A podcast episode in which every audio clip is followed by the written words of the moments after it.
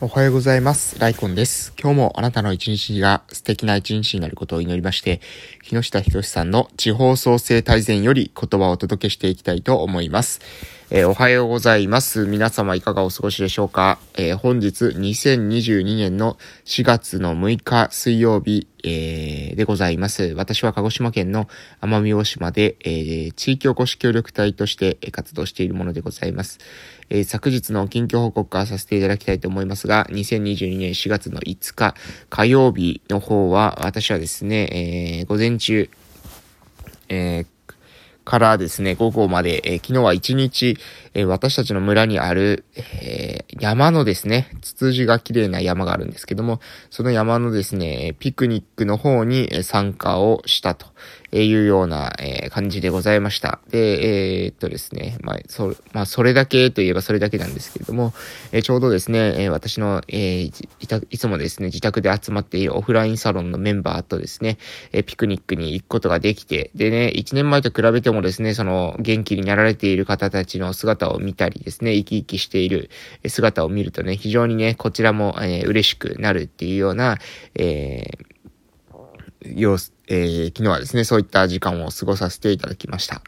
はい。えー、ちょっとね、頭がね、回ってないですね、あんまりね。あの、眠くて、えー、眠くてというか、あの、起き、寝起きでですね、えー、まだ頭があまり回ってませんが、えー、そんな感じでね、昨日は、まあ、えー、一日を終えたと。えー、で、その後にですね、まあ、終わってからまた児童クラブに行きましたね。えー、実はその、ピクニックに行く寸前までもう児童クラブに結局はいたわけなんですが、まあ、えー、そんな感じで子供に関わったり、えー、お年寄りに関わったりという感じで、一日をコツコツ淡々と進んでいるというような感じでございます。そしてですね、えー、本、こえー、今月のですね、月末にかけてですね、私の、えー、大学のね、えー、恩師であり、今ですね、えー、オンラインでのロボット観光、えー、まあ、これは視程不自由児の、えー、方々の支援っていうことも合わせているわけなんですけれども、そういった、えー、クリエイティブなですね、様々な活動をされている、えー、先生と、がですね、えー、私たちの村に、えー、来、訪問されるというような、えー、感じで今計画されております。で、その中で、私たちのですね、村のこの自然を活かしたですね、何かワークショップができないかということで、えー、先生がですね、もともと、えー、ダイビングなど、えー、そういった趣味があるということもありまして、え海に関わるですね、え海とか環境保護に関する意識が非常に高いんですよね。で、え NPO 法人のなぎさの美術協会とかっていう、えところの、えメンバーでもあるらしいので、えそのですね、活動の一つとしてですね、えー、なんか、えー、ビーチコーミングとですね、環境工作って言ってましたけれども、要するに、えー、海岸沿いをですね、掃除して、で、その掃除した時に拾った漂着物などを使用使用して、えー、何か工作を行うっていうようなことをですね、えイメージしているみたいです。で、私もですね、それは非常にですね、私たちの地域の子供たちにとってもいい経験になるんじゃないかということで、えそれの実現に向けてですね、今、コツコツ淡々と、え行動をしていると、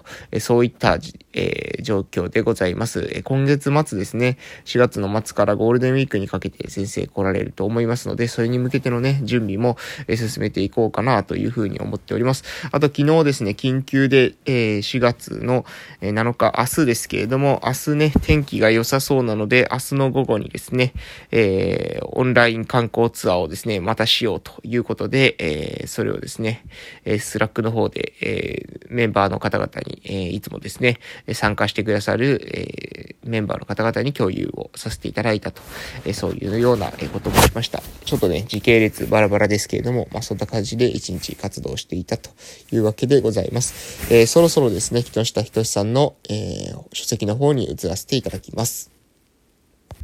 はい、えー、それでは本日の内容なんですが、えー、本日はですね、えー、地域でですね、特産品を開発したっていう、えー、時にですね、参考になる事例があるということで、えー、これはですね、高知県で、えー、行われているミョウガピクルスですかね。え高知県じゃないのか。高知県は、え生産者なんですけれども、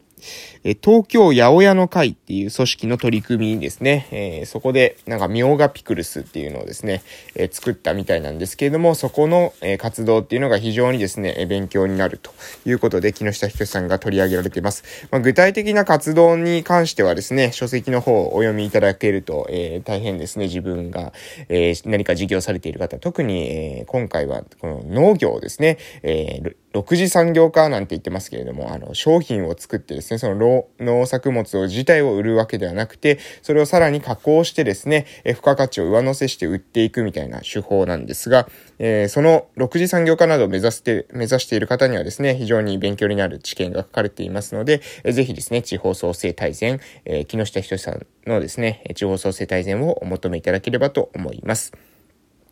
えー、それではですね、本日は、えー、その中で、えー、重要な部分というか、まあ、えその具体的な例ではなくて抽象的な部分をですね、少し話させていただきたいと思います。えこのケースを見ても明らかな通り、特産品開発に必要なのは予算ではなく営業です。東京八百屋の会のような小さな店舗グループでも、自分の店の顧客に確実な営業が可能だからこそ、生産地と連携した特産品開発が成立するわけです。営業力を持った販売店が最初から連携し、販売できる商品を生産者と共に作り上げていく。決まった数の販売を契約で約束してくれるため、生産者にとってはリスクも少なく、販売店が商品企画から実際の顧客でのモニタリングもするため、受け入れ、受け入れられ、で、受け入れられればすぐに販売に結びつく。そして販売実績に基づいて徐々に製造数を増加させていく。最初から行政予算が入っていないからこそ、すべてが自然の流れとなり、無理なく継続できるわけです。従来のように予算の力で進める内輪受けの商品開発と身勝手な取引を要求することばかりが先行する方法では、地方を活性化するどころか、地方の信用をなくしかねません。これからは営業が先を走り、市場と向き合いながら確実に改善を繰り返して販売数を増加させていく。地方の繁栄につながる特産品開発が求められていますという内容でございました。いやーまあね、えー、まあ重要ですよね。極めて重要な内容なんですけれども、えー、特産品、特産品開発に必要なのは予算ではなく営業である。えー、最初から行政予算が入っていないからこそ、すべてが自然の流れとなり、無理なく継続できる。えー、そして、これからは営業が先を走り、市場と向き合いながら確実に改善を繰り返して、販売数を増加させていく。地方の繁栄につながる特産品開発が求められるということについてですね、えー、話しております。うん、うんとですね、えー、うなずいてですね、聞いて、えー、いる方もですね、いらっしゃるんじゃないかなというふうに思います。まあ私自身ですね、えー、現在は、えー、福祉の領域にですね、重きを置いて、えー、地域でですね、手が回っていない福祉の課題、えー、みんなが住みやすい地域っていうのはどういうふうなデザイン、デザインが必要なのか、えー、どういったところにですね、ポイントがあるのか、まあ前から、えっ、ー、と言ってるんですけどもね、私は、まあここ、この地域はですね、えー、まあ児童福祉、子供に対する福祉がないっていうのと、かつですね、えー、高齢者の福祉に関してもですね、えー、高齢者が何だろう、あの、老人ホームに入るっていうような、えー、もうその習慣化っていうんですかね、そういった思い込みが非常に強いと。で、ここをですね、まあ、そういった文化的な背景、えそして仕組み的な背景でいくとですね、えこの14集落、私の村あるわけなんですが、14集落が物理的にですね、距離が離れていて、えその距離の、え距離をですね、距離の判定っていうものを、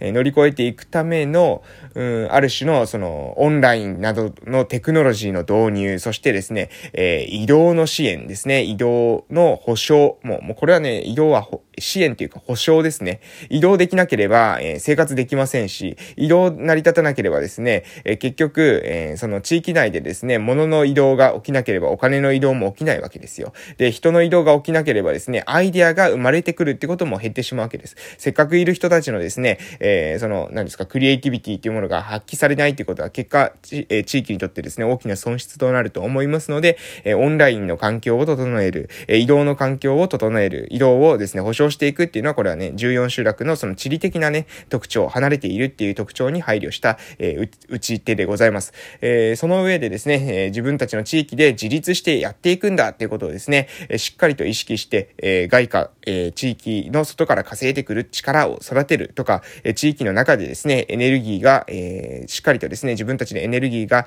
え、地産地消できるような、え、発電の方法であったりとかですね、え、まあ、私は風力発電がいいと思うんですけど、風力発電と、え、まあ、台風で壊れない風力発電ですね。え、そして、え、水素ステーションとかですね、え、そういったものを使って自分たちの地域で、地域のエネルギーを賄う、そして外貨を稼いでくる、え、こういった基本的なことをしていく、えー、で、地域の、えー、地域の生きにくさに関してはですね、しっかりと福祉を、えー、行政と、え地域の、え、まあ、有力者の方々のですね、お金をそこに、え、投じて、え、地域の課題を解決していくってことをですね、やっていく必要があるんじゃないかなと思いますので、え、その足をね、引っ張るようなですね、特産品の開発はせずに、しっかりと私もですね、営業をしながら、え、稼ぐ力っていうのもですね、えー